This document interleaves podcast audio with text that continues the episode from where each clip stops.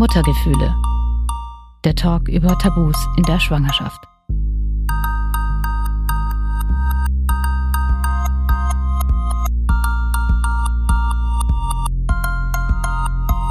Hallo zusammen, schön, dass ihr dabei seid. Ich bin Katharina und Host dieses Podcasts.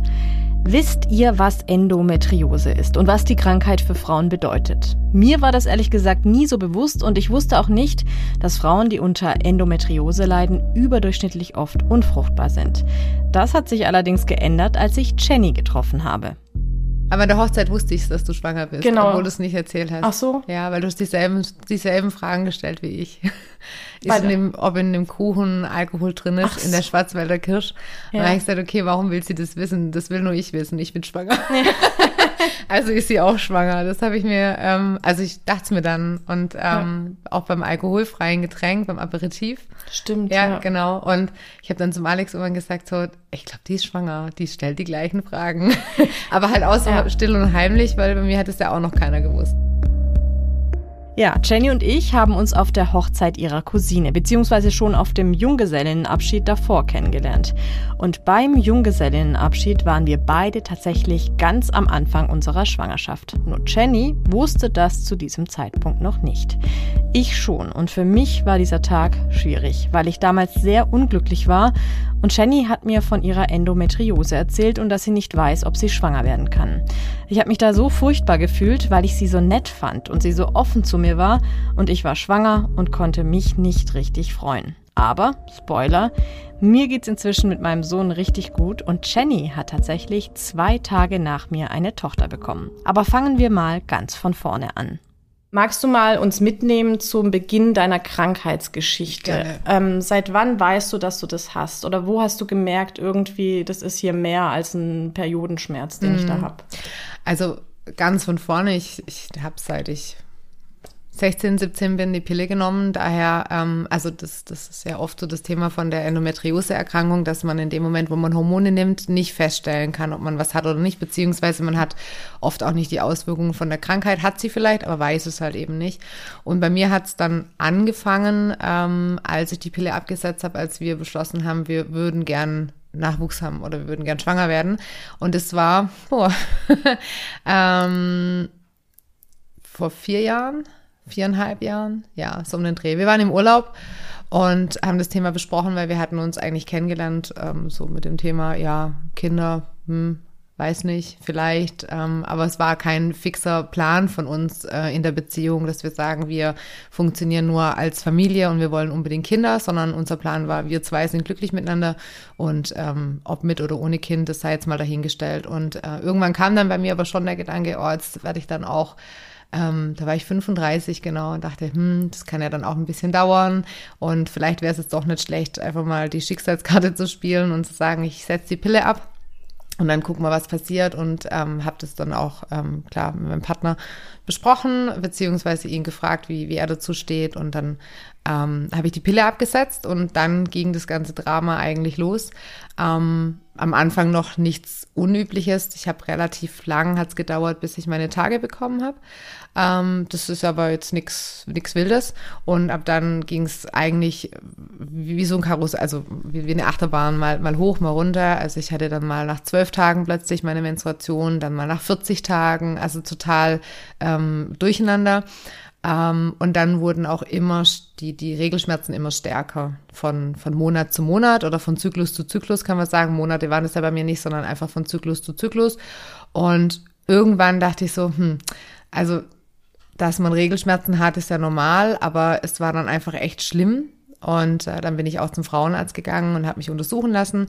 Und da das aber noch relativ frisch war, also erst so nach sechs Monaten, also ich meine, ja, das kann natürlich noch sein durch die Pille, dass sich das halt einfach erstmal einpendeln muss.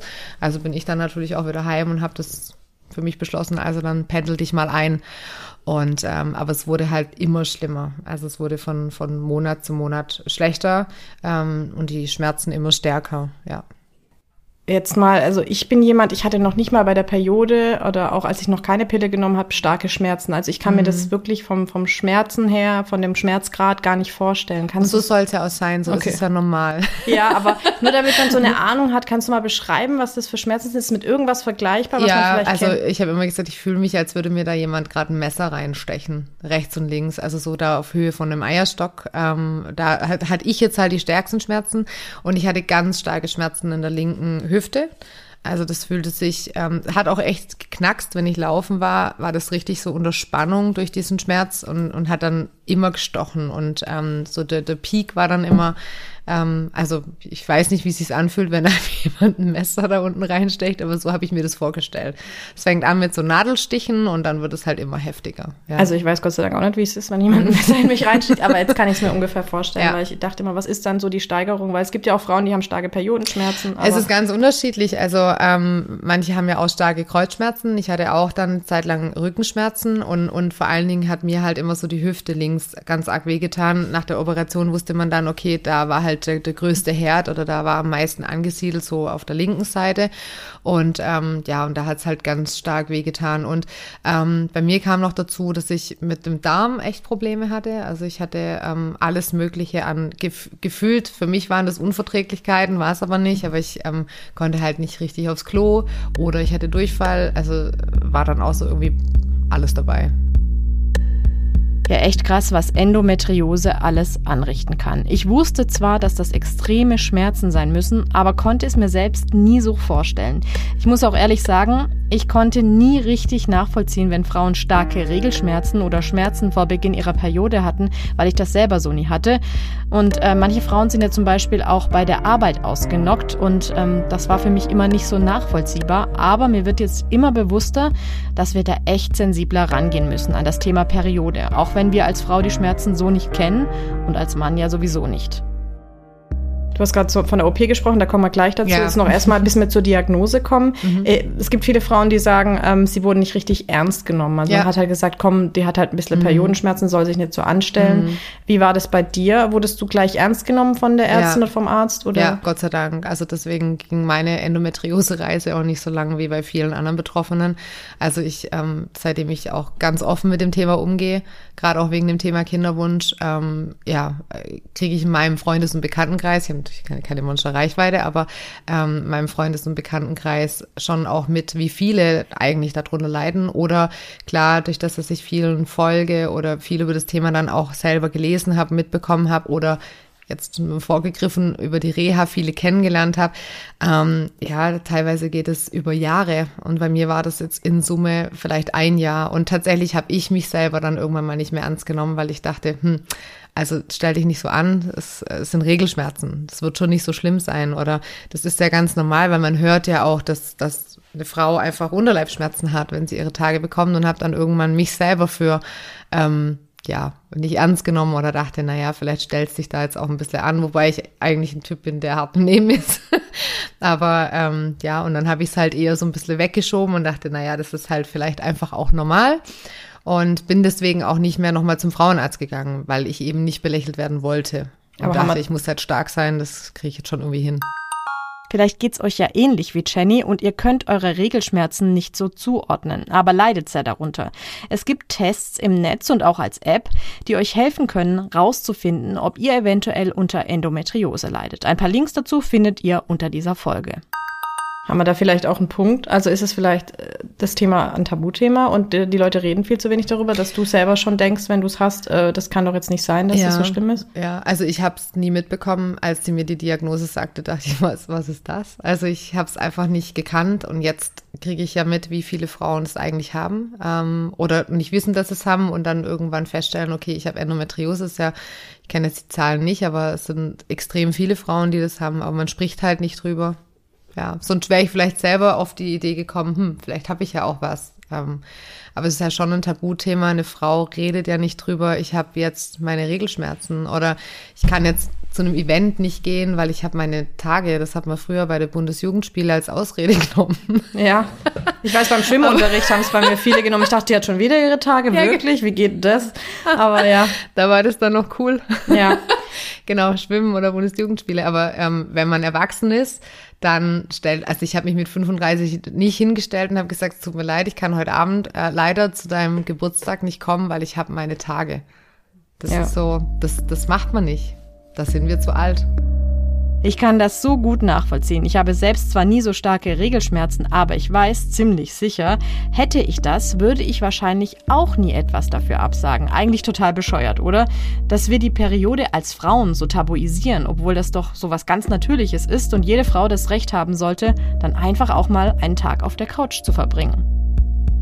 Aber jetzt, wenn wir gerade vom Umfeld sprechen, ähm, bist du da offen mit umgegangen, als du dann wusstest, was du hattest? Also hast du das den Leuten gesagt, weil du hast ja wahrscheinlich schon Sachen ausfallen lassen, wenn du ja. so starke Schmerzen hattest. Also als ich wusste, dass ich das hab, bin ich offen damit umgegangen. Klar, davor mit den Schmerzen, das war dann so ein Thema, das war dann hinter unserer Haustür. Also das hat mein Partner und mich natürlich betroffen und ihn ganz extrem. Also er hat da schon auch echt, echt mitleiden müssen oder auch viel ertragen müssen, weil ich meine, ähm, eine Frau mit ständig Schmerzen zu Hause ist sicher, sicher kein Spaß. Ähm, ja, also, aber ganz nach außen getragen, klar, meine, mein näheres Umfeld hat es natürlich mitbekommen, aber jetzt, ähm, ja, nicht, nicht unbedingt jeder. Ähm, ich war dann halt einfach nicht fit, krank oder ich habe jetzt aber nicht immer gesagt, dass ich jetzt ähm, einfach starke Unterleibsschmerzen habe und deswegen nicht kommen kann, weil ja, kann ich irgendwie nachvollziehen. Würde ich wahrscheinlich auch eh nicht machen. Wenn ich jetzt nicht schon die Diagnose hätte, so, dann würde ich wahrscheinlich auch sagen, nö, mir geht's gerade nicht so gut. Ja, genau. Kopf Oder man hat sich halt hingeschleppt ja. und hat es halt irgendwie durchgezogen mit Schmerzmittel ähm, und hat beschlossen, okay, ich krieg den Abend schon irgendwie rum. Wie hast du denn dann die Diagnose bekommen über deine Frauenärztin? Ja, ich bin dann irgendwann zum Frauenarzt, weil ich dachte, okay, jetzt ist es heftig, weil ich hatte von, ähm, ja, also von, von, ich sag mal, wenn die Periode oder wenn der Zyklus 28 Tage geht, was bei mir nie der Fall war, der war immer total unterschiedlich, aber ich hatte dann zum Schluss, bevor ich meine Tage bekommen habe, fast zwei Wochen Schmerzen. Also ich hatte eine Woche Ruhe, nachdem dann eben die Periode losging. Äh, die war bei mir nicht lang, die war auch, ähm, was das Thema Bluten betrifft, nicht heftig. Ja, und aber sobald die weg war, hatte ich so eine Woche Ruhe. Das war dann so das High Level. Ähm, die Woche habe ich auch voll ausgekostet. Da habe ich auch zu meinem Partner gesagt, so jetzt müssen wir alles machen, und jetzt geht's mir richtig gut. Ähm, und ab dann ging es quasi äh, stetig täglich ähm, gefühlt bergab, bis dann halt eben meine Tage endlich wieder da waren, ähm, weil ich dann wusste so, oh Gott sei Dank, jetzt kann ich wieder durchatmen, jetzt habe ich keine Schmerzen mehr. Und zum Schluss waren das halt zweieinhalb Wochen mindestens. Und da bin ich dann zum Arzt, weil dann war es mir dann doch auch irgendwann zu heftig, ja.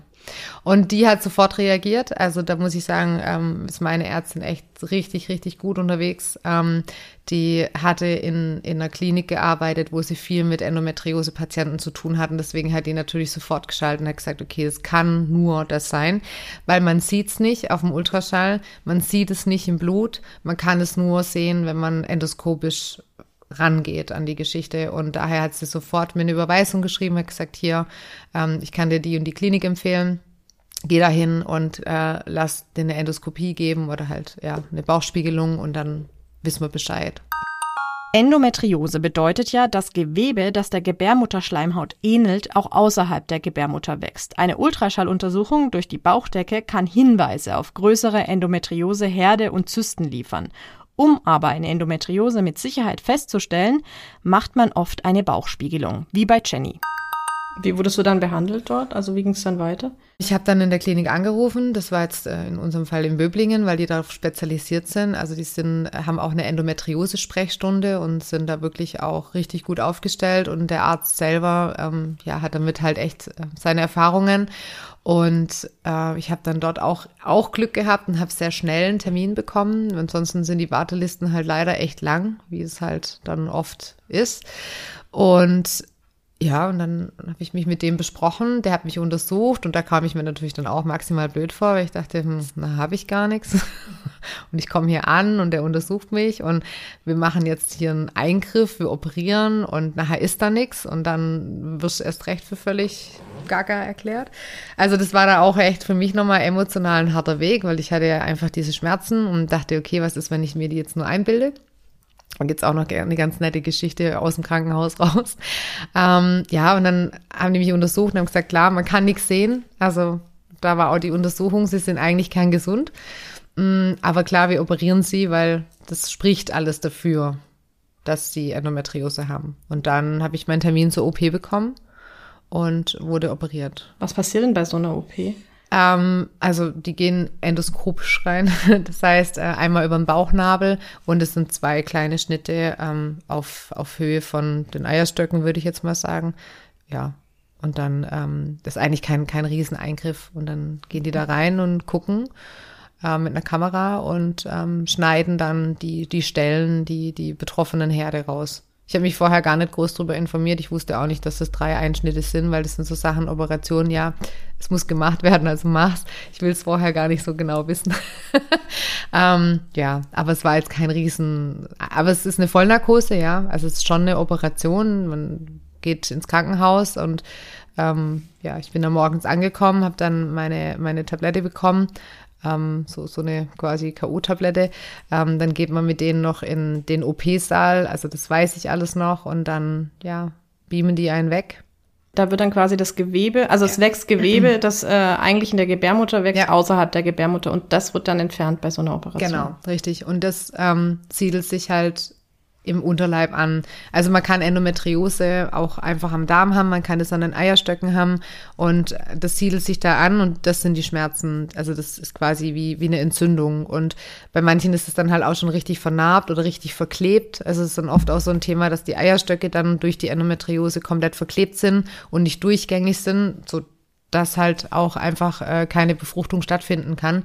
Und das ganze Milieu da unten ist halt entzündet. Und klar, ich meine, eine, ähm, Einnistung für eine Schwangerschaft findet halt auch nur statt, wenn das Gewebe oder wenn der Körper halt gesund ist. Klar, sonst ähm, passiert da nichts. Das Trotzdem ist es ja so, dass bei Endometriose, also so sind auf jeden Fall die Zahlen, ähm, äh, es sein kann, dass die Frau kein Kind bekommen kann, also ja. unfruchtbar ist. Das ist eine relativ hohe Zahl, glaube ich, sogar von Frauen, die ja. dann äh, auch äh, keinen unerfüllten Kinderwunsch haben und dann kommt ja. am Ende auch raus, hatte, hatte auch Endometriose. Mhm. Ähm, wie war das bei dir? Hast du das sofort gewusst? Hat dir das jemand gesagt? Hast du dich damit auseinandergesetzt? Naja, ich bin ja zu Frauenärzten gegangen aus, aus zwei Gründen. Also zum einen wegen den Schmerzen, aber zum anderen natürlich auch, weil ich dachte so, hm, also das mit dem Kinderwunsch habe ich mir jetzt anders vorgestellt. ähm, ich dachte, ich setze die Pille ab und werde schwach. Nein, das habe ich nicht gedacht. aber ähm, dass es jetzt nicht gerade ein Jahr dauert und ich war ja dann wirklich nach einem Jahr bei der Frauenärztin oder nach einem halben Jahr zum, zum ersten Check, wo sie gesagt hat, ja, es muss sich halt alles ein bisschen einpendeln, ich soll dem Ganzen noch Zeit geben. Aber als nach einem Jahr immer noch nichts passierte, ähm, ja, bin ich dann nochmal hin zum einwegenden Schmerzen, weil dann wusste ich ja schon, also mein Bauchgefühl hat mir ja schon gesagt, irgendwas stimmt nicht, weil ich ähm, habe mich absolut perfekt verhalten, würde ich mal sagen, für ich möchte jetzt schwanger werden. Ähm, ja, bin jetzt kein, kein ungesund lebender Mensch und ähm, beide kerngesund und dann, ja, war dann irgendwann klar, okay, also nach einem Jahr und es passiert so gar nichts, ja, sollte ich vielleicht doch mal checken lassen, ob ich überhaupt in der Lage bin, ein Kind zu bekommen. Was hat man dir da gesagt?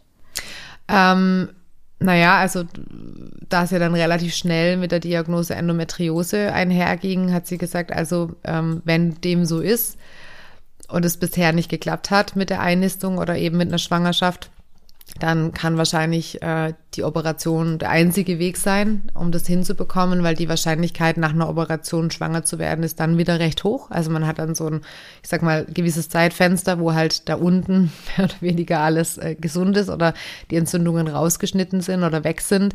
Ähm, ja, wo sich dann halt doch schneller was einnisten kann. Man sagt oft so, nach einer Operation sind es sechs Monate, trifft bei mir aber jetzt auch nicht zu. Es hat dann auch länger gedauert. Äh, es war dann bei mir tatsächlich zwölf Monate. Ähm, aber ja, äh, das, sie hat dann schon gesagt, dass das wird jetzt dann schon ein Kampf werden. Das kann dann auch sein, dass wir um eine künstliche Befruchtung nicht drumherum kommen, ähm, weil halt eben bei Endometriose ein unerfüllter Kinderwunsch oft einhergeht. Auch ein ganz wichtiger Punkt, warum wir sensibel mit dem Thema Endometriose umgehen sollten. Die Fruchtbarkeit einer Frau ist bei Endometriose laut Statistik etwa um 50 Prozent reduziert, wobei das natürlich auch vom Schweregrad der Endometriose der jeweiligen Frau abhängt. Aber das ist auch so eine Zahl, die mir absolut nicht bewusst war. Wenn ihr mehr darüber erfahren wollt, auch hier habe ich euch entsprechende Links unter diese Folge gepackt. Hast du dich dann schon damit auseinandergesetzt, dass es vielleicht sein kann, dass du gar kein Kind bekommen kannst? Ja. Und wie war das? furchtbar. Man, man ähm, fängt ja dann auch mal an, Diagnose zu googeln. Ja. Das ist das Schlimmste, was man machen kann. Ja. Und ähm, ja, und dann wird man halt klar damit konfrontiert. Also zum einen, dass man weiß, okay, man ist krank. Ähm, und man weiß auch nicht, ob man das in den Griff kriegt. Ähm, und dann natürlich das Thema mit dem Kinderwunsch, klar. Ich weiß es nicht, ob ihr es gemerkt habt, aber darüber zu sprechen ist Jenny sehr nahe gegangen. Wir haben da ein bisschen was rausgeschnitten, damit sie da mal kurz durchatmen konnte. Mich berührt das total, dass Jenny zum einen diese körperlichen Schmerzen durchstehen musste und gleichzeitig wusste, dass das bedeuten kann, dass ihr Kinderwunsch unerfüllt bleibt. Ähm, wie war das dann ähm, für euch in der Partnerschaft? Ich meine, ihr wolltet ja zusammen ein Kind bekommen. Ähm, das ist auch nochmal so eine Hammerfrage, ich weiß, aber ähm, es interessiert halt, was das Ja, dann klar. so mit einem macht, also mit, mit dem Partner. Also es ist spaßbefreit. Ja. Es ist also zum einen, ähm, dass, dass mein Partner natürlich auch damit umgehen muss, dass ich die Schmerzen habe. Das ist das eine. Ähm, und das andere ist, und das war für mich dann lang auch ähm, nicht so greifbar, weil ich war ja dann so in mir selber gefangen mit meinen Schmerzen, dass es für ihn ja auch hart ist, ähm, zum einen mich leiden zu sehen und zum anderen natürlich auch den unerfüllten Kinderwunsch zu haben. Und äh, da sind wir dann schon auch öfters mal aneinander gerasselt, ähm, aber geschuldet der Emotionen. Und jeder geht halt damit anders um. Und ähm, ja, es hat dann schon auch mal dazu geführt, dass wir nicht auf, auf einer Ebene waren oder eben ähm, ja nicht auf einer Wellenlänge waren, in Anführungszeichen, und äh, uns da schon auch mal gezofft haben, klar. Also einfach ist es für eine Partnerschaft nicht. Also überhaupt ein unerfüllter Kinderwunsch ist, glaube ich, nie einfach für eine Partnerschaft, weil ähm, jeder geht damit anders um, jeder steckt es anders weg. Ich, ich wollte zum Beispiel ständig drüber reden, ähm, er jetzt nicht so ähm, oder halt nicht ständig, ähm, ja und und er wusste halt auch nicht, wie er damit umgehen soll, dass es mir nicht gut geht. Also es war, glaube ich, ähm, das Schlimmste für ihn halt zu sehen, dass es mir schlecht geht und nichts tun zu können, außer zu sagen, ja gut, dann nimm halt wieder Hormone, ähm, damit es dir wieder besser geht. Und ähm, das war dann für mich so dieses, ja, okay, aber dann kriegen wir kein Kind, willst du jetzt kein Kind mehr? und dann ist man schon wieder in der nächsten Spirale drin, ähm, aus der man dann auch, also ich manchmal gar nicht rauskam. Ähm, ich habe mich jetzt nicht selbst bemitleidet den ganzen Tag, aber manchmal war es dann schon hart. Ja klar, wenn eine Frau unter Endometriose leidet, betrifft das nicht nur sie, sondern auch ihren Partner oder ihre Partnerin. Wenn ihr mit einem Menschen zusammen seid, der diese Krankheit hat und ihr euch unsicher seid, wie ihr demjenigen helfen könnt, ein paar Tipps findet ihr im Beitext. Die Erkrankung, die kann sich zum einen nämlich gefühlsmäßig auf die Partnerschaft auswirken, aber auch das Sexleben beeinflussen. Mehr dazu erfahrt ihr später in dieser Folge. Das ist wahrscheinlich auch ein unglaublicher Druck, stelle ich mir vor, weil man dann, man will ja schwanger werden, Ja. man weiß aber, es wird schwierig und Ja. dann macht man sich selber noch so einen Druck Ja. und dann funktioniert's nicht. Und dann ist eh, also ich glaube ja, dass auch schwanger werden viel mit auch, also so wie es einem psychisch geht, zu tun hat. Definitiv. Und wenn einen das dann so bedrückt, ähm, wird's wahrscheinlich auch noch schwieriger, da Also entspannt ich habe relativ schnell die Schwangerschaftstests äh, aus, aus unserem Leben verbannt. Also es habe am Anfang, habe ich das natürlich dann irgendwie gemacht, wie man es halt so macht. Ähm, und irgendwann habe ich beschlossen, naja, mit dem unregelmäßigen Zyklus brauchst du gar nicht damit anfangen. Und als dann die Diagnose da war, sowieso nicht mehr. Also dann ähm, war das für mich ja nur noch, ähm, also deprimierender schlechthin, dann noch ein, ständig diesen negativen Schwangerschaftstest in der Hand zu halten. Das war dann emotional, wenn man es dann auch noch so schwarz auf weiß hat. Also wenn man seine Tage bekommt, das ist das eine, dann weiß man ja auch Bescheid. Ähm, aber dieses dann auf dem Schwangerschaftstest noch zu sehen, der ist negativ, ja, das war, also das, das habe ich ganz schnell aufgehört. Jetzt ist ja die Partnerschaft das eine, wo Mhm. man darüber redet oder darüber nachdenkt. Jetzt gibt's aber noch so ein Umfeld. Also wir sind Mhm. ungefähr im gleichen Alter und ich weiß, also wenn man dann so Mitte 30 ist, dann gibt's ja schon so ein paar Leute, die dann denken, sie müssten unbedingt mal nachfragen, Ja.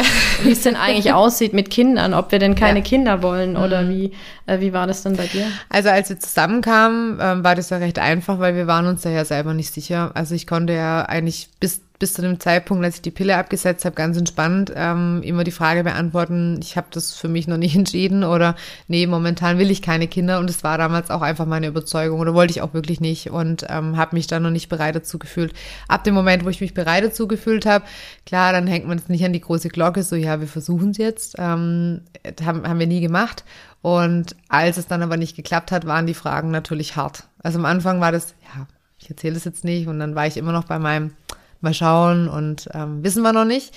Und äh, als ich dann wusste, ich habe Endometriose und ich kann nicht schwanger werden oder es hat einfach die ganze Zeit nicht geklappt, da war die Fragerei schon anstrengend und emotional schwierig. Und je nachdem, in welcher Phase ich mich befand, ähm, wenn ich gerade wieder auch extreme Schmerzen hatte, ähm, ja, dann wusste ich ja schon, okay, da kann sich nichts eingenistet haben. Das spürt man ja dann auch einfach schon ich glaube, also ich hatte zumindest da ein ganz gutes Gespür für meinen Körper.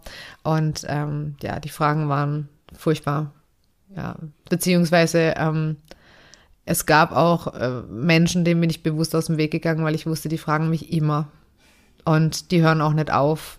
Und ähm, ja, also das, das ist nicht schön das, deswegen bin ich zum Beispiel auch eine, ich würde nie eine Frau in meinem Alter fragen, wie es mit Kindern aussieht, weil ich, ähm, man kennt die Geschichte dahinter nicht. Ja. Ja, ich würde es auch nicht machen, weil ich wusste auch lange nicht, ob ich überhaupt schwanger werden will mhm. und dachte immer so, warum muss ich denn ständig mich jetzt rechtfertigen, mhm. nur weil ich jetzt Mitte 30 bin, darüber ja. zu reden. Ja, also genau. ich verstehe das eigentlich gar nicht, warum man ständig fragen muss. Ich finde es auch ja. echt übergriffig. Ja. Ja, ich finde es ähm, total daneben. Also ich mache es nicht.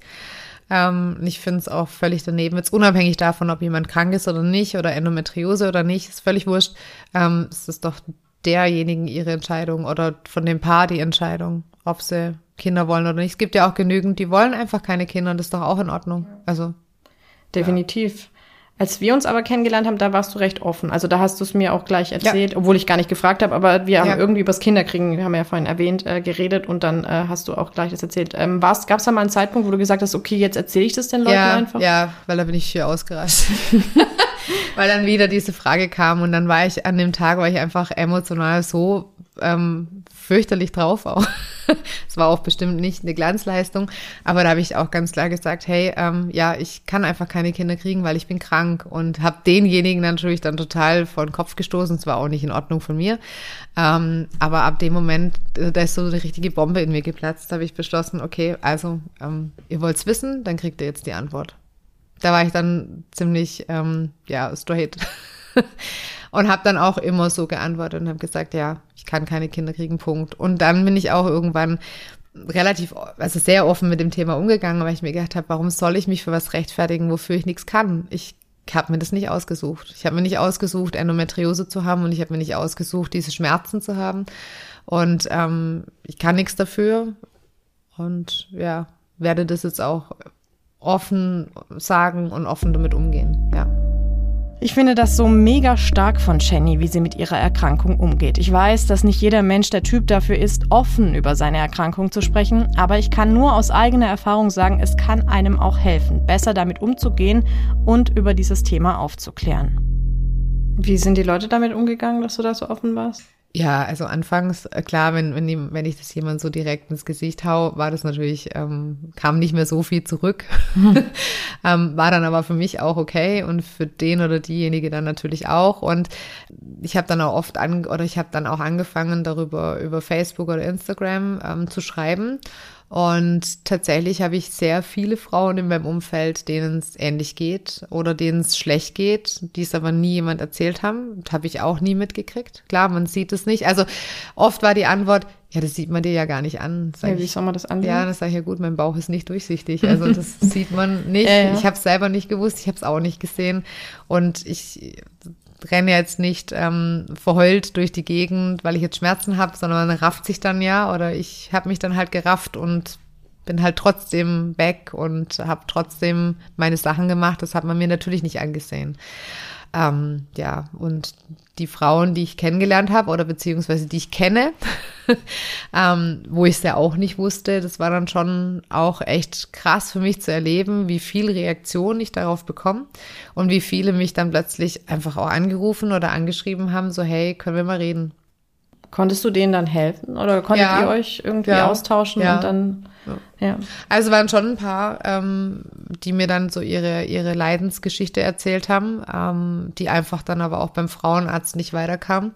Und ich dann auch klar gesagt habe, such dir einfach einen anderen Arzt, weil ähm, wenn der Arzt sagt, ja, auf dem Ultraschall kann ich nichts sehen und das Blut ist ja auch in Ordnung und dann ist das für ihn erledigt, da gibt's keine Diagnose, dann, dann ist es halt genau der falsche Weg oder sicher nicht immer, aber ähm, meistens, weil man es halt eben nicht sieht. Und ich habe mittlerweile ähm, vier Mädels in meinem Umfeld, ähm, die mittlerweile operiert sind und zwei sind tatsächlich auch schon schwanger. Sehr schön. ja, also ich sage jetzt nicht, dass ich daran schuld bin, aber ähm, das hat schon geholfen, darüber zu reden, dass die selber sagen, ja, okay, du hast recht, ich muss, ich muss nochmal zu einem anderen Arzt gehen, ich brauche eine zweite Meinung, weil ja, ich habe die Schmerzen, ich, das, was du mir erzählst, fühle ich komplett nach. Ich habe eins zu eins denselben Weg irgendwie hinter mir oder steck da gerade mittendrin und, und komme nicht weiter und ja, muss ich dann helfen lassen. Wenn ihr euch auch mal mit Jenny austauschen wollt, einen Link zu ihrem Instagram-Profil findet ihr unter dieser Folge. Ja, ich glaube, dass es ganz wichtig ist, darüber zu reden, weil ich habe jetzt schon, ja, auch in der Vorbereitung jetzt auf das Gespräch, ja. viele Dokus zu dem Thema angeguckt mm. oder mir auch Podcasts angehört mm. und die Frauen erzählen eigentlich fast alle immer das Gleiche, mm. dass sie nicht ernst genommen wurden. Ja. Also, dass ihre Schmerzen, also auch der Grad der Schmerzen nicht ernst genommen wurden. Ja. Dass man gedacht hat, na gut, das ist halt ein Periodenschmerz. Ja, genau. Die reagiert halt empfindlich auf Periodenschmerzen und ähm, es ist ja auch ein, aber eine andere Art. Also, es ist halt eine Krankheit. Es ist, äh, Deswegen finde ich das total richtig, dass du dich da so öffnest. Und ich glaube, nur so kann man äh, anderen Frauen auch helfen. Weil also so konnte ich auch besser damit umgehen. Oder weil auch dann du selber, die, ja. die Fragerei dann einfach weg war und das Thema war einfach geklärt. So, jetzt wissen alle Bescheid und ich muss mich nicht rechtfertigen und ähm, ja. Und jetzt ist es, wie es ist. Ähm, ob ich Kinder kriegen kann oder eben nicht, wird man dann sehen. Aber ähm, ich wurde nie mehr gefragt. Aber ihr habt es weiter probiert. Ja. Auf natürlichem Weg. Ja. Ja. Jetzt äh, sehr intime Frage, du musst nicht darauf antworten, aber ähm, ich habe gelesen oder ich habe es auch gehört, dass es äh, auch sein kann, dass man mit Endometriose auch beim Sex Schmerzen hat und mm. dass es mhm. unangenehm ist. Mm. Ähm, hast du diese Erfahrung auch gemacht? Ja, ja. Also auch deshalb, das war dann in der Partnerschaft nicht einfach, ähm, weil es, ja, man hat Schmerzen. Das ist so. Mhm. Das ist ja auch nicht einfach, weil der Weg zum Kind dann auch noch schmerzhaft also es ist eh schmerzhaft, dass man das hat. Dann, ähm, wenn man Sex hat, hat man auch Schmerzen. Also ja. es ist ja unglaublicher Druck auf einem, mhm. weil man eigentlich alles, was darauf hinführt, dass man ein Kind bekommt, eigentlich mit Schmerzen dann ja. verbunden ist. Ja, also es war ein schmerzhafter Weg. Ja, also nicht nur lang, sondern auch, also lang in, ist jetzt wahrscheinlich relativ, für mich war es lang, ähm, ja, sondern auch schmerzhaft. Also es ist nicht, es ist nicht durchgängig so, es kommt einfach immer drauf an, in, in welcher Phase meines Zyklus stecke ich gerade und ist es so Richtung, äh, jetzt geht die Menstruation los und da ist es halt dann schmerzhaft. Also im Prinzip ja eigentlich ab dem Eisprung und ab ja. da wird's ja interessant. Genau, ja. Also die, die ersten Tage nach der Menstruation ist alles entspannt, aber da passiert natürlich auch nichts. Also da kann man auch nicht schwanger werden. Ähm, ja. Also, ist, ähm, wie gesagt, das, ähm, tut weh, es ist nicht schön.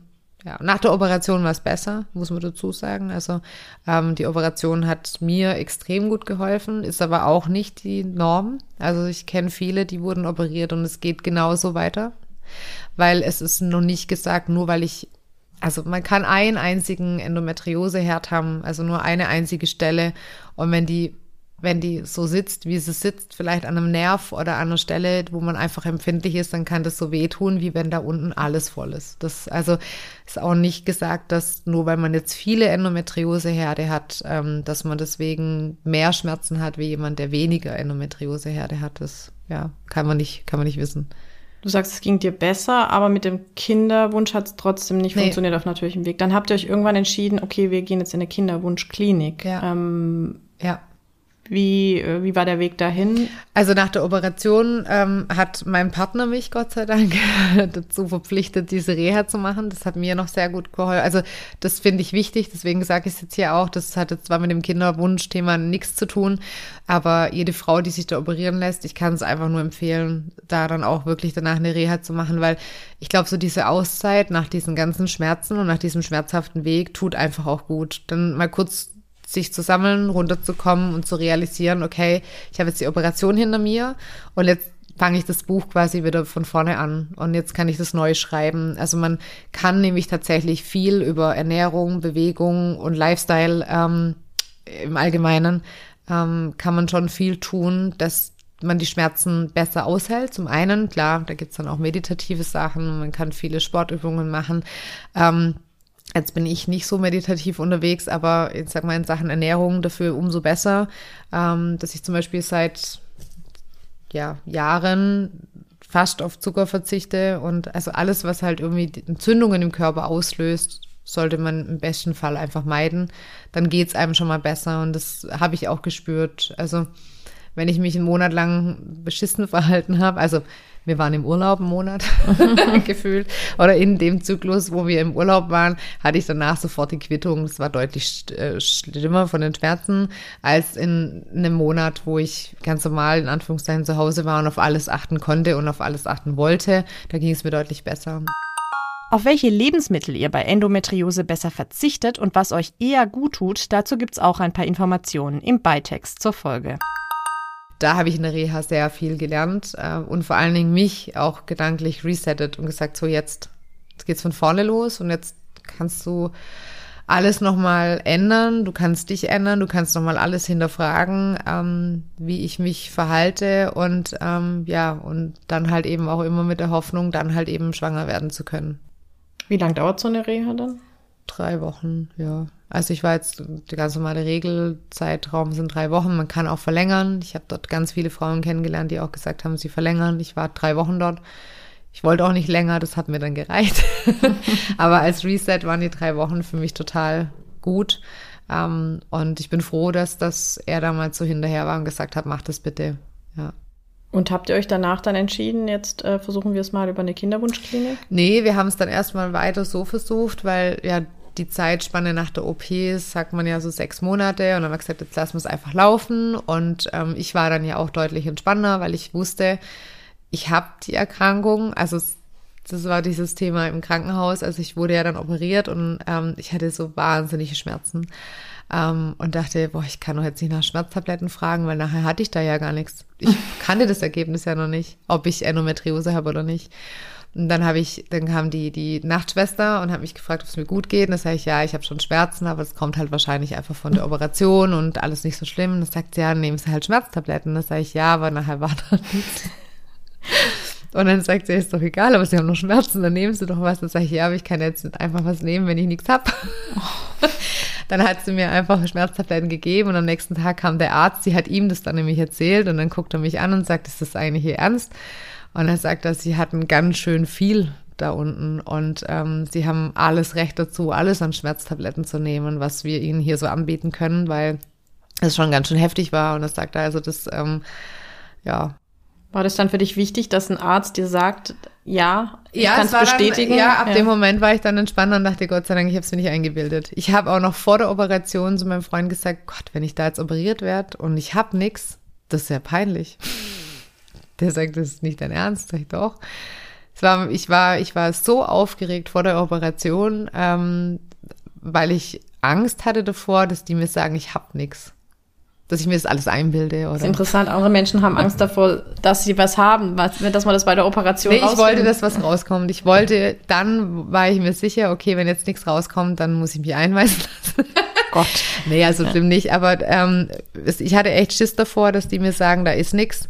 Ähm, weil, wie, wie wäre ich dann damit umgegangen? Weil es war klar, wenn ich's hab, dann kann ich, dann habe ich was, dann kann ich damit anfangen zu arbeiten, dann habe ich eine Diagnose, dann weiß ich mich, wie verhalten soll und ich weiß, okay, das Thema Kinderwunsch ist ein hartes Thema und es kann dann auch vielleicht sein, dass es nicht klappt. Ähm, wenn man aber keine Diagnose hat und man wird nicht schwanger, ich glaube, das ist dann auch schlimm. Also war für mich dann auch schlimm, weil ich dachte, okay, was, was ist an mir falsch, dass ich jetzt plötzlich kein Kind kriegen kann? Was habe ich in meinem Leben verbrochen, dass ich nicht schwanger werden kann? Ja, stimmt. Es erzählen viele, dass Diagnosen für sie hilfreich sind, klar, weil mhm. man weiß, was man hat. Und ich habe dann halt, ich konnte es auf was schieben. Ich, es war dann nicht ich. Also ich bin nicht schuld oder ich habe nichts falsch gemacht, sondern oder habe mich auch nicht falsch verhalten, weil dann habe ich manchmal auch gedacht, so boah, ähm, hättest hätt schwanger werden können, hast das vielleicht übertrieben, hattest zu viel Stress, ähm, hast dich falsch ernährt, hast zu viel getrunken. also man hinterfragt sich dann ja schon selber, was macht man falsch, dass man nicht schwanger werden kann. Mit der Diagnose hätte ich dann gewusst, okay, ähm, oder wusste ich dann ja, puh, ich konnte echt durchatmen, weil ich wusste, es bin nicht ich. Ich habe mich dann natürlich gefragt, was habe ich verbrochen, dass ich die Krankheit habe. Oh Gott, das Aber ist ja es ist trotzdem was anderes, ja. ja. Man kann anders damit umgehen. Und ähm, also für mich war es dann tatsächlich ähm, nicht besser. Das Thema war ja trotzdem noch da, aber ich konnte besser damit umgehen und ich konnte dann eben auch in der Reha sagen, so jetzt fange ich von vorne an, weil jetzt weiß ich, ich bin da nicht schuld dran. Ähm, ich habe mich immer richtig verhalten und jetzt klappt's oder klappt's halt nicht. Und dann wusste ich aber auch mit der Endometriose ähm, gibt es auch Möglichkeiten, schwanger zu werden. Also leider nicht für jede. Ähm, aber ich wusste, okay, ich muss halt an härtere Bandagen fahren und anders an das Thema rangehen und ja, dass es halt klappen kann, eben dann zum Beispiel mit einer künstlichen Befruchtung, ja. Ich wollte gerade sagen, was sind denn die härteren Bandagen? Für mich war das dann, also gut, wir kriegen es auf normalem Weg nicht hin, jetzt ähm, lassen wir nachhelfen. Ja, okay. Ähm, und dann ähm, seid ihr, also ihr habt dann es noch probiert auf natürlichem Weg, es hat nicht geklappt und ja. dann seid ihr in der Kinderwunschklinik. Genau, also ich bin dann erstmal alleine losgetigert, weil ich ja erstmal wissen wollte, was gibt's denn da so für Möglichkeiten und war dann in einer Kinderwunschklinik und bin danach heimgekommen und habe gesagt, das ist furchtbar. Das war für mich ganz schlimm ähm, weil ich kam mir vor wie einfach nur so eine Nummer. So, okay, ja, ja, sie kriegen kein Kind, alles klar. Ähm, woran liegt es? Ah, Endometriose, ah, okay, schwierig. also es war äh, furchtbar und dann, ja gut, dann können wir so und so versuchen und dann müssen sie das auf jeden Fall mindestens sechs Monate durchziehen, aber es wird auf jeden Fall auch hart, weil ähm, mit den ganzen Hormonen, also es war einfach so, wo ich dachte, okay, das ist sechs Monate lang die Hölle, was er mir da gerade aufzählt.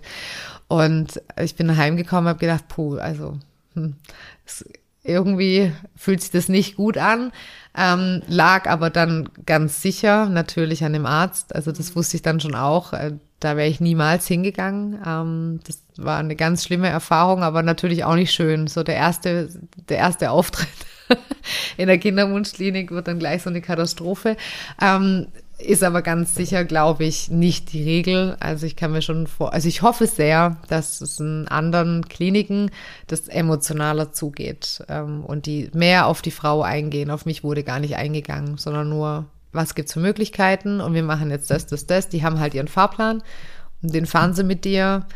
Und für mich war aber klar, zwei, drei Methoden kommen gar nicht in Frage. Also es würde jetzt einen Rahmen sprengen, drüber zu reden, mhm. welche, aber ähm, zumindest mal eine davon war für mich klar, nee, das brauchen wir gar nicht probieren. Das ähm, ist, ist Nonsens. Das hilft mir mit der Erkrankung nicht. Sag mal nur kurz die eine, damit man es versteht. Ähm, was wäre das gewesen? Ich kann es nie auseinanderhalten, okay. aber ähm, im Endeffekt, wo sie dann das Sperma einfach nur reinspritzen. Okay. So, ja. Und ähm, es liegt aber nicht am Sperma, sondern es liegt ja an mir. Also es lag ja nicht an meinem Partner, sondern es lag ja ganz klar an mir. Also brauche ich jetzt kein Verfahren, ähm, wo irgendwie das Sperma unterstützt, sondern ich mhm. brauche ja ein Verfahren, was mein Körper unterstützt oder wo ähm, ich unterstützt werde, äh, dass mein kranker Körper im Prinzip ein befruchtetes Ei annimmt. Ja. Das heißt, sie sind gar nicht auf dich eingegangen als Person. Mhm. Nee, überhaupt nicht. Und dann ähm, war das Thema erstmal wieder auf Eis gelegt für mich. Ähm, ja, und dann irgendwann habe ich gesagt, so jetzt, jetzt oder nie. dann kam nochmal so ein, so ein, ähm, ja, also auch von meinem Partner, dass er gesagt hat, so jetzt ähm, müssen wir mal irgendwie nochmal an die Sache rangehen, weil für mich war dann so, oh, weiß nicht, Kinderwunschklinik ist vielleicht doch nicht das Richtige. Jetzt lassen wir es halt laufen. Aber ich war natürlich nie happy damit. Ich war totunglücklich damit. Und ich wusste, ähm, jetzt muss ich es entweder ganz abhaken oder machen. Egal, ob es dann Fließband gefühlt ist oder nicht. Ähm, aber ich wusste jetzt, ähm, jetzt, jetzt top oder top. Und ähm, ich war dann für, ich lasse es. Mein Partner war für, wir machen es nochmal, wir probieren es. Und ähm, ich glaube, das war dann ganz gut, dass ich bei Ich lasse es war, weil ich emotional dann einfach gesagt habe, ich habe keinen Bock mehr, ich kann immer. Ich habe einfach, ich hatte ja auch wieder Schmerzen. Also die Endometriose ähm, kommt dann oft auch einfach wieder zurück. Bei mir kam sie dann auch wieder zurück. Also klar, nicht nachweislich, weil ich wurde nicht nochmal operiert. Aber die Schmerzen waren halt wieder da. Du meinst, und, nach der OP kam sie wieder zurück? Mh, ja. Und von Monat zu Monat wurden die Schmerzen auch wieder stärker. Und somit war für mich klar, okay, das Spiel fängt jetzt bald wieder von vorne an. Also noch nicht so schlimm, wie es vor der Operation war. Das hat dann schon einfach eine Weile gedauert, aber es baut sich halt auf. Und das habe ich gespürt, dass ich halt immer wieder diese Schmerzen bekomme und auch immer wieder stärker, mein Zyklus immer wieder unregelmäßig wird. Und dann dachte ich so, okay, jetzt, jetzt reicht's. Jetzt gehe ich zum Arzt, zu meiner Frauenärztin und lass mir die Hormonspirale setzen oder nehmen wieder die Pille, um über die Hormone das vielleicht wieder in den Griff zu bekommen. Und dann war ich auch beim Frauenarzt und ähm, ja, und da davor hat aber mein Partner gesagt, nee, jetzt frag sie doch nochmal wegen der künstlichen Befruchtung, ob sie dir vielleicht jemand empfehlen kann. Da ich sage, okay, dann frage ich nochmal. ähm, ich lasse mir von ihr nochmal jemand empfehlen und da gehen wir nochmal gemeinsam hin und dann entscheiden wir nochmal neu. Und das haben wir dann auch gemacht. Ja, und sie hat mir dann echt eine tolle Ärztin empfohlen, die eigentlich in Anführungszeichen eine ganz normale Frauenarztpraxis hat, eben mit dem Hauptfokus auf die Kinderwunschbetreuung und Begleitung. Und die hat noch eine zweite Praxis, wo sie im Prinzip die, die ähm, Operation in Anführungszeichen und alles äh, durchführen. Und das ist ein ganz wichtiger Punkt. Das merke ich bei allen meinen Gesprächspartnerinnen in diesem Podcast. Du musst dich bei deiner behandelnden Ärztin oder deinem Arzt wohlfühlen, vor allem bei so sensiblen Themen wie einem Kinderwunsch. Also lasst euch bitte nicht entmutigen, wenn ihr da mal schlechte Erfahrungen macht und schaut euch gleich mehrere Praxen an, bis ihr einen empathischen Arzt oder eine empathische Ärztin gefunden habt. Wir waren dann ganz normal bei ihr in der Praxis und haben uns da wie mit einer normalen Ärztin ausgetauscht, ganz individuell, einfach nur auf unsere Story und auf ähm, ja unseren Weg und wie ich glaube, vom Gefühl, was ich denke, was für, für uns das Richtige ist oder wie es sich für mich richtig und gut anfühlt. Ja, und haben dann auch einen klaren Fahrplan festgelegt, wann und auch einen klaren Fahrplan, wie lang, weil ich glaube, da kann man sich dann im Zweifel auch drin verlieren. Aber es kam ja dann alles ein bisschen anders als genau. gedacht. Das finde ich die beste Geschichte, äh, die ich ja schon kenne, weil du sie mir erzählt hast. Ja. Ähm, was ist denn bei der Frauenärztin dann noch passiert? Also ja, also wir haben uns dann eine Dreiviertelstunde unterhalten, wie wir das machen wollen und äh, wann es losgehen soll. Und ich sagte noch zu ihr, also ich, ich, ich weiß es noch, dass ich ein paar Tage vorher war ich mit meinen Eltern wandern und ich war ständig auf dem Klo und habe noch gesagt, oh nee, jetzt habe ich entweder eine Blasenentzündung oder im dümmsten Fall, und das war meine absolute Horrorvorstellung, ich habe Endometriose an der Blase. Ähm, dumm wie ich bin, habe ich es dann natürlich auch mal gegoogelt. Äh, auch keine gute Idee. Niemals googeln. Äh, Google nie, nee. Ähm, Habe ich auch seither dann, glaube ich, nie mehr gemacht, weil das war dann gar dann echt schlimm, wo ich dann dachte, oh Gott, nee, also das, das will ich nicht haben. Und war schon echt panisch, dass ich jetzt Endometriose auch festgesetzt an der Blase habe und es hat ja eh weh getan und dann war alles komisch und ich war ständig auf dem Klo und hatte dann schon bei meinem Hausarzt angerufen, ähm, dass ich äh, einfach mal einen Test brauche, eben für eine Blasenentzündung. Und ähm, ja, und dann waren wir bei der Ärztin, da habe ich ihr das auch erzählt und habe ihr gesagt, ja, im Moment ist eh gerade komisch. Ich habe Angst, dass ich entweder Endometriose wieder verstärkt habe und wenn es also vielleicht dann auch irgendwie an der Blase. Oder ich habe eine Blasenentzündung und dann sagte sie, ja, es wäre ja kein Problem, das kann sie ja auch dann noch kurz untersuchen, weil nach dem Gespräch meinte sie, sie würde mich auch gerne noch kurz untersuchen, um selber noch mal kurz einfach sich ein Bild zu machen, ob da einfach alles in Ordnung ist. Also eine ganz normale gynäkologische Vorsorgeuntersuchung. Ja, und dann ist mein Partner auch raus, weil er gesagt hat, ja, also ich gehe dann schon mal raus, ich warte draußen. Es war ja kein, kein Riesending. Und ähm, ja, und dann sagte sie mir, die Blasenentzündung ist eine Schwangerschaft. ja. Und wie war das? Was hast du dann gedacht? Verrückt. Also ich habe auf den Bildschirm geguckt und ähm, ja. nicht, also ich kann es gar nicht in Worte fassen. Das war schräg. Oh ja, man merkt sie an, ist auch wieder sehr emotional. Aber ja. was ich jetzt gerade interessant finde, ähm, da kannst du mal einen Schluck Wasser ja. nehmen, wenn ich jetzt weiterrede.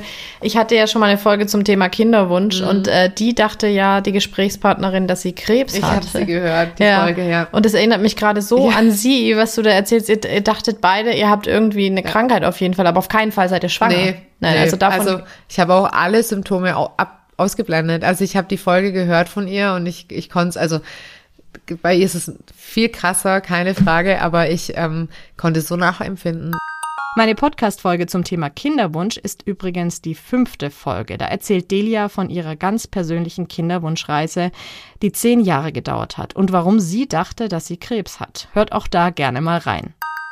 Ich habe alle Symptome ignoriert. Und ähm, ich hätte es wissen müssen. Ich hätte es einfach wissen müssen. Ich meine, ich wollte davor äh, jahrelang schwanger werden und ich kannte alle Symptome, wie man vorher schon erkennen kann, dass man schwanger ist, ohne dass er schwanger ist. kann es ja alles nachlesen und man kriegt ja auch so viel erzählt. Ich mochte plötzlich keinen Kaffee mehr. Ähm, ich hatte plötzlich morgens Hunger. Ich war noch nie eine, die morgens gefrühstückt hat. Ich habe ähm, frühestens ab elf, zwölf habe ich Hunger bekommen. Ich bin morgens mit einem Bärenhunger aufgewacht. Ich habe äh, ich hätte töten können für ein, für ein trockenes Brötchen morgens. Ich wollte einfach was essen.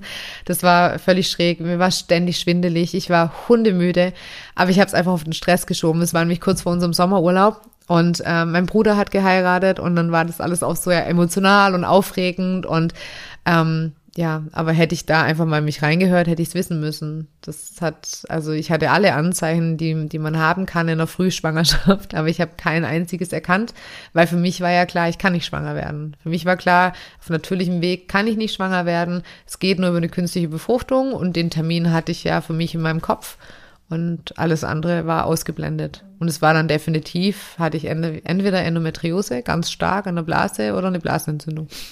Bei der eine war es Krebs, die dann ein Kind ja. äh, hatte, mhm. und bei dir war es die Blasenentzündung, ja. die dann doch ein Kind war. Ja. Also ich, deswegen war der Moment auch so verrückt, weil ich konnte es nicht glauben. Ich habe gesagt, das kann nicht sein. Das kann auf gar keinen Fall sein. Das sagt sie, also ich bin seit 20 Jahren Frauenärztin, ich glaube schon. ja, es sagt, das ist ganz deutlich zu sehen. Ähm, und dann hat sie auch hat sie gesagt, sie nimmt mir auf jeden Fall Blut noch ab und würde sich auch an dem Tag abends noch melden, um mir zu sagen, ob das dann auch wirklich so ist. Und sagt sie aber, der Bluttest ist ja nur nochmal der Richtigkeit halber oder der Vollständigkeit halber. Aber sie sagt, das ist ganz klar, sind sie schwanger. Ja. Dein Partner war ja draußen. Ja. Wie hast du es dann ihm gesagt? Also konntest ich du sofort rausgelaufen und er kannte ja meine Ängste mit der Endometriose, mit der Blasenentzündung und ich bin rausgelaufen, habe geheult und habe gesagt, Schatz, wir brauchen hier nicht mehr herkommen und ähm, meinte das aber mehr spaßig und ähm, er guckt mich so an und sagt, Gott, warum? Was, was ist los? Was, was ist? Und hat er dann natürlich Schiss, dass ich jetzt wirklich was Schlimmeres habe. Und dann habe ich ihm halt gesagt, dass wir schon schwanger sind und ähm, er hat mich dann nur angeguckt und wir sind dann auch kurz ziemlich schweigend Richtung Auto gelaufen und irgendwann guckt er mich an und sagt, echt jetzt? ja, also er konnte es genauso wenig glauben wie ich. Hat sich natürlich wahnsinnig gefreut, aber auch am Anfang sehr verhalten ähm, klar, weil man wartet so lang drauf und ähm, ich, ich habe es der ganzen Welt, hätte ich sofort erzählen können. Ich habe auch die ersten zwölf Wochen nicht so ernst genommen, also nicht so ernst genommen im Sinne von, man sagt es ja dann eigentlich nicht und man hält sich da zurück. Ich habe das sofort erzählt, weil für mich war dann klar, das ist so verrückt und es ist so, also das, das, das ist so crazy, dass es jetzt so kam, wie es kam. Ähm, das muss jetzt auch so sein. Und das ist jetzt einfach so. Und das klappt auch. Und ich werde eine tolle Schwangerschaft haben und ich werde happy sein. Und die Kleine, ich weiß jetzt, dass es ein Mädchen ist, ähm, wird, wird gesund sein und ich, es wird nix sein. Also das war für mich dann klar. Für mich war klar, ich habe jetzt meinen Leidensweg hinter mir. Jetzt, jetzt geht's bergauf. Mega schön, ja. weil meine nächste Frage wäre jetzt gewesen, ob du irgendwelche Ängste dann nee, hattest. Null. Nein. Keinen einzigen Tag. Super. Also, ja, ich hatte mal zweimal ein komisches Gefühl dann bin ich zum Frauenarzt gegangen, habe mich durchchecken lassen. Aber das war, ähm, wenn ich immer, also ich nicht richtig in mich reingehört habe, also hätte ich das auch wegignorieren können. Ich hatte immer ein gutes Gefühl von Anfang an. Mir war klar, das Kind bleibt. Mir war klar, ähm, das ist es jetzt. Ja. Sehr schön. Mhm. Und wie war dann die Schwangerschaft im Ganzen so für dich? Super, und ich habe auch direkt einen Schwangerschaftstest gekauft. ich habe gesagt, ich möchte einmal, einmal jetzt diesen positiven ja. Schwangerschaftstest und ich habe dann auch gleich einen Doppelpack gekauft, weil es ja dann schöner. dann hast du zwei Tests äh, gemacht. Genau, ja. ja. Also an unterschiedlichen Tagen, weil ich mhm. wollte mich auch lang noch vergewissern, dass es so ist. Also der Weg dann von, als sie mich abends dann auch angerufen hat und mich, mir das dann auch nochmal bestätigt hat über den Bluttest, ähm, habe ich dann am nächsten Tag den Schwangerschaftstest gemacht und den anderen habe ich mir nochmal für eine Woche später aufgehoben. mein Freund hat dann gesagt, jetzt kauf bitte nicht 100 Schwangerschaftstests. Aber ich hätte am liebsten jeden Tag einen gemacht, ja. Ähm, ja. Also ich hatte keinen einzigen Tag irgendeinen Zweifel. Mm -mm.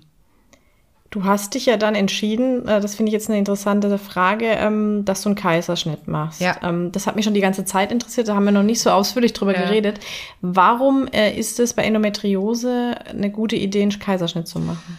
es ist nicht zwangsläufig eine gute Idee. Also das ist, ähm, war für mich der Weg, dass ich gesagt habe, ich, ich will das so machen. Ähm, ich hatte danach schon echt Schmerzen und ja auch gefühlt für mich da unten ja schon auch Gewebe, was, was einfach weh tut. Und ähm, ja, ich habe mich mit dem Arzt unterhalten. Er sagt, es ist umstritten. Es gibt keine Meinung so richtig dazu.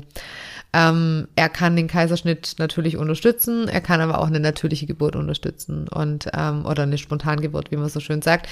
Und für mich war klar, nee, ich ähm, ich habe echt Schiss davor, dass mir da unten in Anführungszeichen was reißt oder ich habe auch echt Respekt vor den Schmerzen. Ähm, ja, und habe gesagt, nee, ich, ich entscheide mich einfach für mich. Es war einfach mein Weg für den Kaiserschnitt oder für die Bauchgeburt, so klingt es irgendwie schöner. Stimmt, ja. Nein, aber für, für mich ist es ein Kaiserschnitt, Punkt. Ähm, und dann, dann war ich einfach fein damit, ja.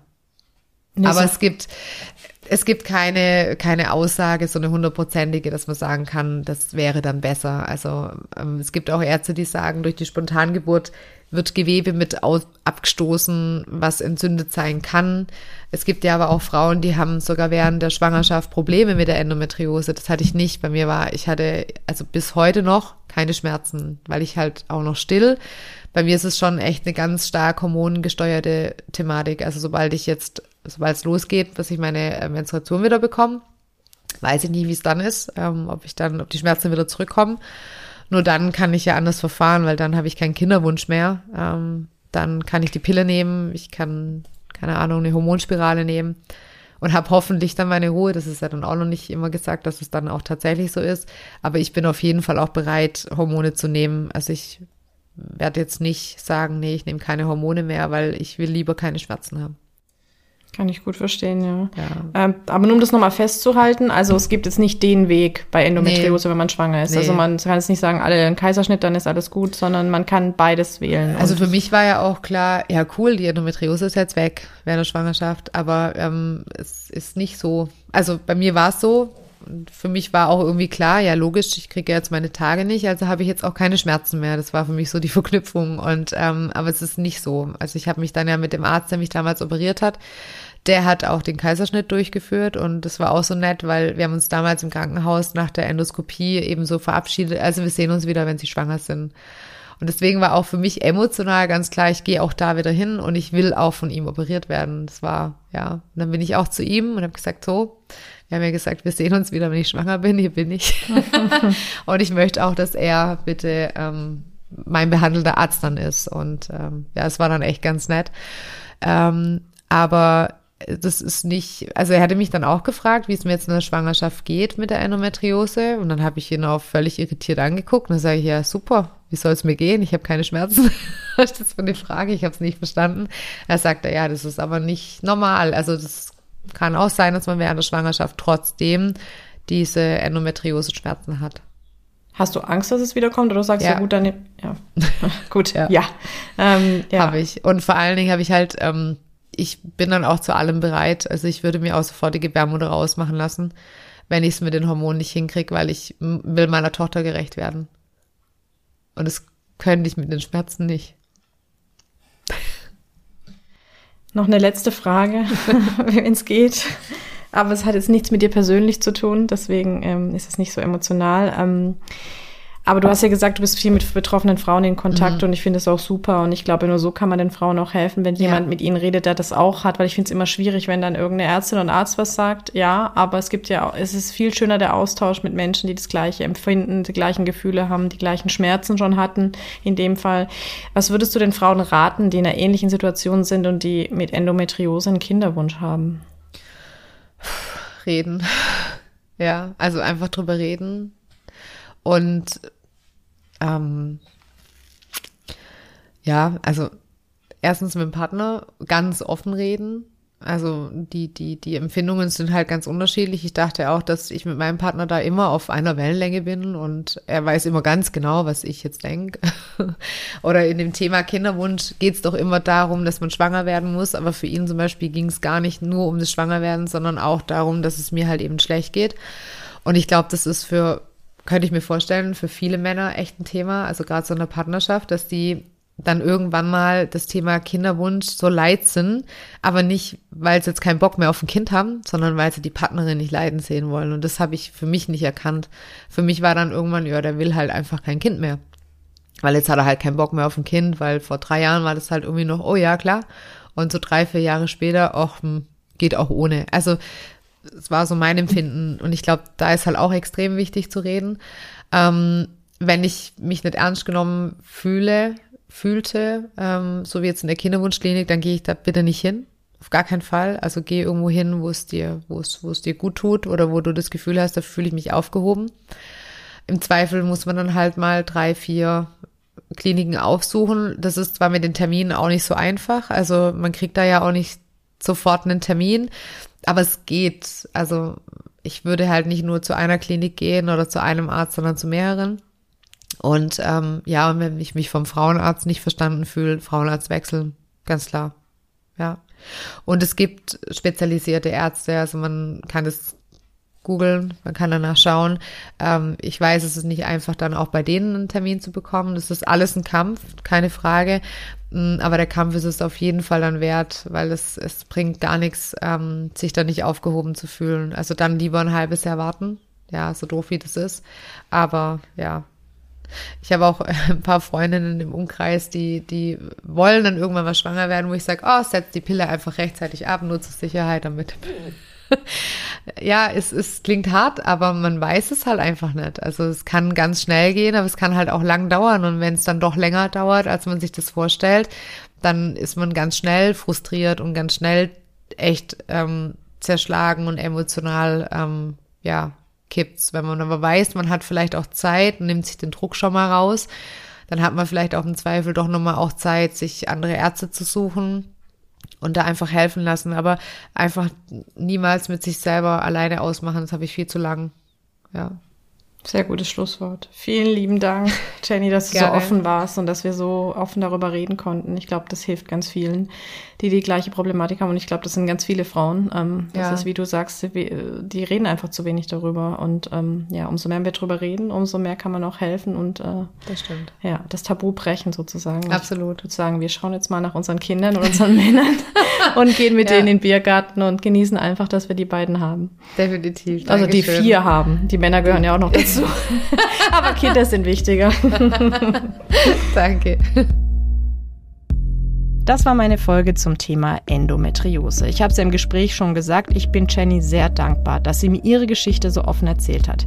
Ich glaube, hätten wir uns nicht kennengelernt, hätte ich mich nie so intensiv mit diesem Thema auseinandergesetzt.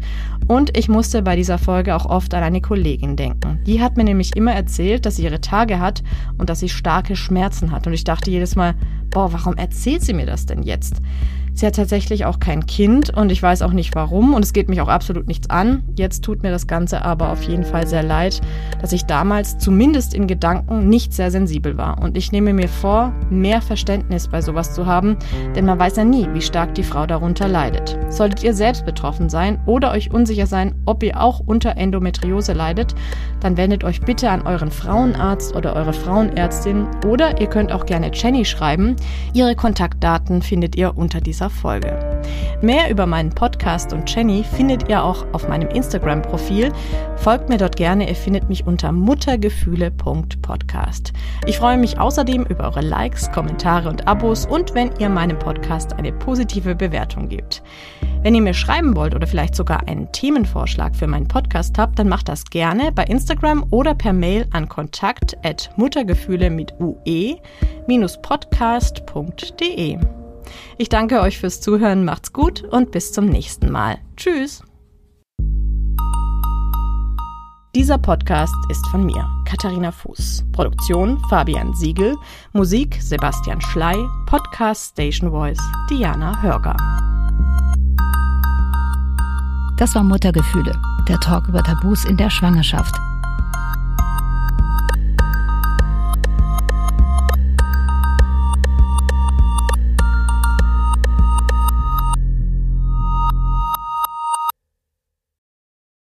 Okay, ich glaube, wir müssen kurz unterbrechen.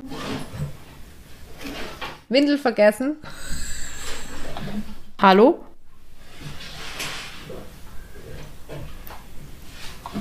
Gut. So, zur Erklärung, wir sitzen hier gerade bei mir zu Hause und unsere beiden Männer sind unterwegs mit den Kindern und irgendjemand hat gerade eine Windel vergessen und ist zurückgekommen oder irgendwie sowas. Wir wissen es nicht. Aber jetzt sind wir wieder unter uns und jetzt können wir weitermachen.